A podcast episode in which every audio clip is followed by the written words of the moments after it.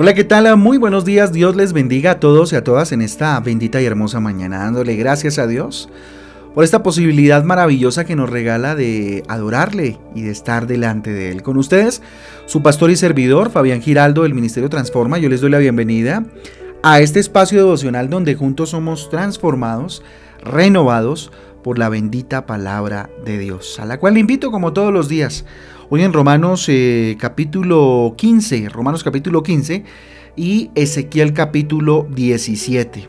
También encontramos unos eh, títulos y unos versículos que nos ayudarán a profundizar en eh, la temática para el día de hoy, en Romanos capítulo 15, al cual invito para que miremos un tema bien interesante, trabajando por la paz, reflexionando un poco en Romanos capítulo 15 eh, pues nada, miren, todos eh, anhelamos vivir en paz, ¿verdad? Creo que es un anhelo eh, generalizado. Buscamos la paz, pero el problema es que muy pocos, casi nadie diría yo, trabajamos por ella, en realidad por ella. Miren, los cristianos debemos ser gestores de paz, ¿sí? Debemos ser parte de la solución y no del problema. La paz se le consigue si estamos dispuestos a, a esforzarnos por conseguirlas. Romanos capítulo 12, eh, versículo 18 nos decía lo siguiente. Si es posible en cuanto dependa de vosotros, estad en paz con todos los hombres. Con todos. Mire, la tan anhelada paz consiste mm, en tener una muy buena convivencia. El problema de los seres humanos es que se nos dificulta eh, convivir con los demás, entender a los demás. ¿sí? O sea, que debemos eh, disponer nuestro corazón para ello. Para lograr vivir en paz necesitamos, vamos a ver a la luz de este capítulo, ¿qué necesitamos para lograr vivir en paz? En primera instancia, versículo 1, mire lo que dice. Así que los que somos fuertes debemos soportar las flaquezas de los débiles y no agradarnos a nosotros mismos. ¿Qué nos lleva a entender este primer versículo? Que para lograr la paz necesitamos soportar la flaqueza de los demás. Así que primer punto, soportar las flaquezas de los demás. Todos tenemos cualidades, habilidades, capacidades, pero también defectos, también flaquezas. Y es necesario aprender a soportarnos los unos a los otros, a tener paciencia los unos a los otros. ¿sí? Otro punto importante lo vemos en el versículo 2, cuando dice lo siguiente, cada uno de nosotros agrade a su prójimo en lo que es bueno para edificación. O lo que dice ahí, porque este punto nos lleva a entender que hay que agradar a los demás, ¿sí? Ser agradable a los demás, pero eso de agradar a los demás eh, no, no, consiste en hacer eh, cosas por agradarle a ellos, no, uno agrada a Dios y fruto de agradar a Dios, agrada al prójimo ahora, como lo dice en este versículo. Eh, cada uno de nosotros agrade a su prójimo en lo que es bueno en lo que es bueno, agrade a su prójimo en lo que es bueno, en su prójimo, perdón, para edificación, ¿sí? Para edificación. Miren, para una persona egoísta que solo piensa en su propio bienestar, le es muy difícil vivir en comunidad o intentar eh, a través de su relación con Cristo agradar a otro, ¿sí? Agradar a los demás. Entonces, agradar a los demás es aprender a dar más que solo recibir, ¿sí? Agradar a los demás tiene que ver con aprender a dar, ¿cierto? Eh, sin esperar a cambio. Hechos capítulo 20, versículo 35 dice, en todo os he enseñado que trabajando así se debe ayudar a los necesitados y recordar las palabras del Señor Jesús que dijo, más bienaventurado es dar que recibir. ¿Sí? O sea que debemos aprender a darnos, pero ¿en qué sentido? Primero, en lo espiritual. Miren lo que dice el versículo 16 de Romanos 15. Vamos a ver qué dice. Dice, para ser ministro de Jesucristo a los gentiles, ministrando el Evangelio de Dios. Y subraya en esta parte, mire lo que dice, para que los gentiles eh, le sean ofrenda agradable, santificada por el Espíritu Santo. Entonces en lo espiritual, ¿sí? debemos darnos como ofrenda agradable. En lo emocional debemos dar amor más que solo exigirlo. Miren, en los hogares el problema está en que eh, el esposo dice que se, que se casó eh, para que la esposa lo haga feliz. Y la esposa, fíjese, piensa lo mismo que él. ¿sí? Él se casó conmigo para hacerme feliz a mí. Y por eso ninguno de los dos es feliz, porque están siempre pensando en sí mismos. Segunda de Juan, eh, versículo 5, segunda de Juan no tiene capítulos, en el versículo 5 dice, y ahora te ruego Señora, no como escribiéndote eh, un nuevo mandamiento, sino el que hemos tenido desde el principio, que nos amemos unos a otros. ¿Mm? Tremendo. Y en lo económico, mire lo que dice el versículo 25 y 26 de Romanos 15 eh, que estamos leyéndolo el día de hoy. Mas ahora voy a Jerusalén para ministrar a los santos, dice, porque eh, Macedonia y Acaya tuvieron a bien hacer una ofrenda para los pobres que hay entre los santos que están en Jerusalén. ¿Sí? En lo económico, dar. ¿Sí? Dar. Aquí dice a los pobres que estaban entre los santos, o sea, que hacían parte de la iglesia. ¿sí? Bueno, al, pobre que, pasa, a la persona que está necesitada y que pasa por su casa pidiendo y que, y que verdaderamente usted eh, logra entrever que es necesitado, ¿cierto? O a la persona que usted sabe que le hace falta dar, dar, dar, ¿verdad?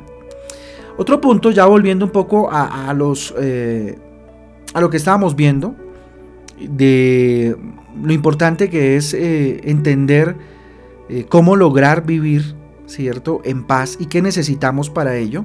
Nos encontramos en el versículo 5 con algo bien interesante, ¿sí? Dice lo siguiente, pero el Dios de la paciencia y de la consolación os dé entre vosotros un mismo sentir según Cristo Jesús. ¿Sí? La paciencia hace parte de esas cosas, para, eh, de esos elementos para lograr eh, vivir en paz. ¿sí? La paciencia es supremamente importante. Es necesario saber esperar, es necesario tener paciencia, paciencia, ¿sí?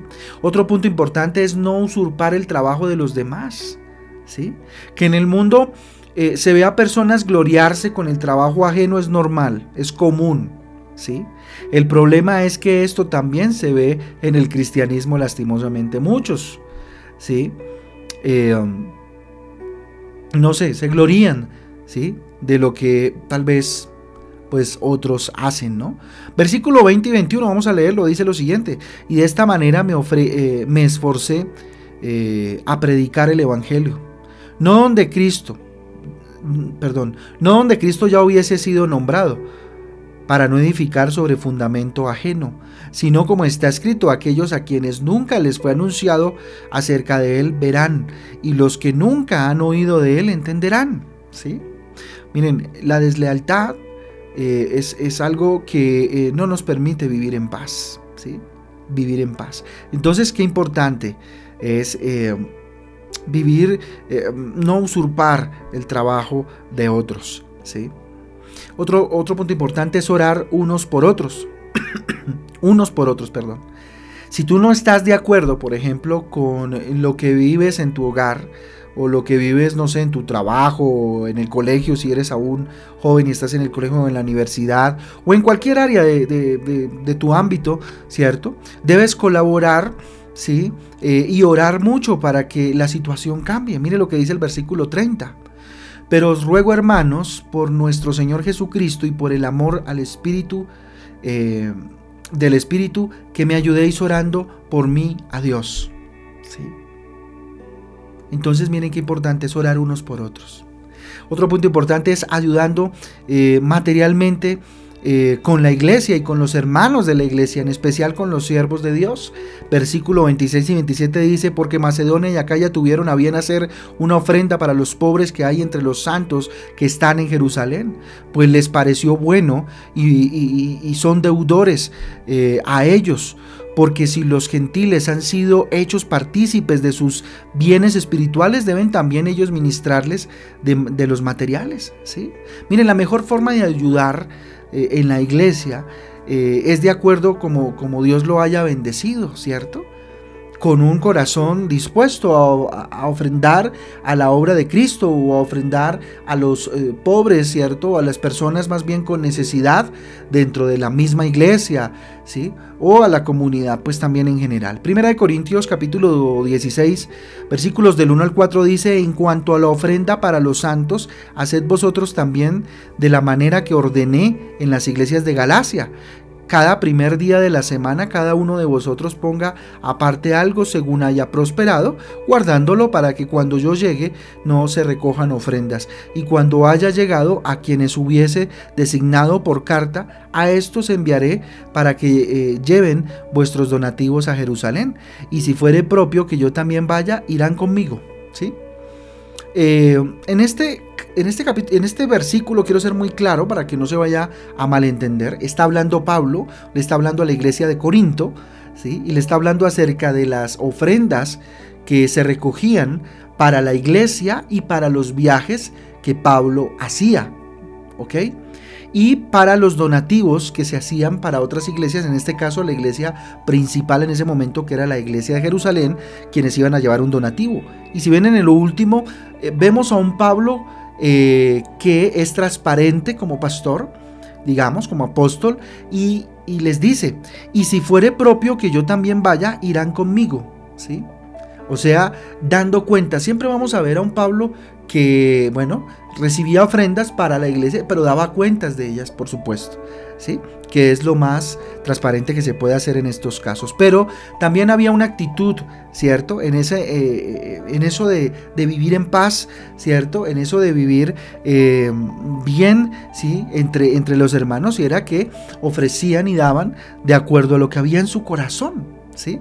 Una ofrenda para los santos o para las personas que dentro de la iglesia estaban necesitadas y para pues la iglesia y el funcionamiento de la misma, porque pues obviamente siempre ha costado el manejo de la iglesia y el llevar la palabra hasta lo último en la tierra. Así que recuerda, la paz no solo se, le, eh, se la consigue con buenos deseos, la paz se consigue trabajando por ella trabajando por ella. Así que tú estás dispuesto a hacer o a sacrificar para poderla lograr.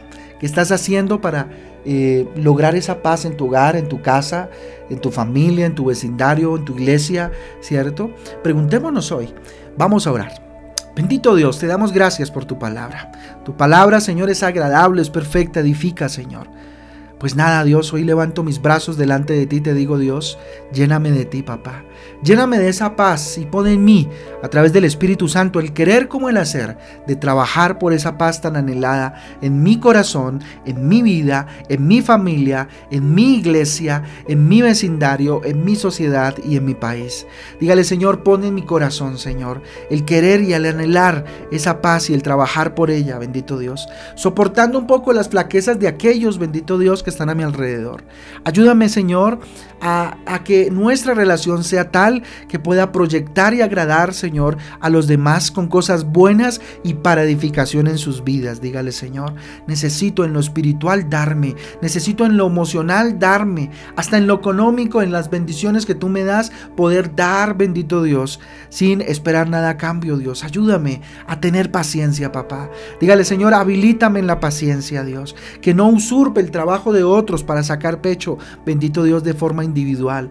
Ayúdame, Señor materialmente, bendito Padre, para poder, bendito Dios, ofrecer, bendito Dios, a aquellos que necesitan ayuda, papá. Aquellos, bendito Dios, que trabajan por la obra tuya, Señor, también, bendito Dios, ayudar dentro de la iglesia para que crezca de acuerdo a tu voluntad, Papito Santo. Pero que eso venga de fruto, bendito Dios, no de la palabra de alguien, Señor, sino que venga directamente de ti y lo pongas en mi corazón, Papito Santo. Aquí estoy dispuesto, dispuesta a trabajar, bendito Dios, por esa paz anhelada, papá. Te damos gracias por esta mañana, gracias, Señor, por este tiempo que nos has regalado de devocional. Dígale, Señor, te encargo este día, Papito Santo, lo pongo en tu altar, al igual que esta semana, Señor, santifica, Señor, este tiempo, mi vida, Señor, te lo pedimos en el nombre de Jesús y en el poder del Espíritu Santo de Dios. Amén y amén. Amén familia, el devocional transforma. Yo les mando un abrazo, Dios me les guarde, Dios me les bendiga y espero que tengan un día maravilloso con el Señor. Un abrazo, chao chao.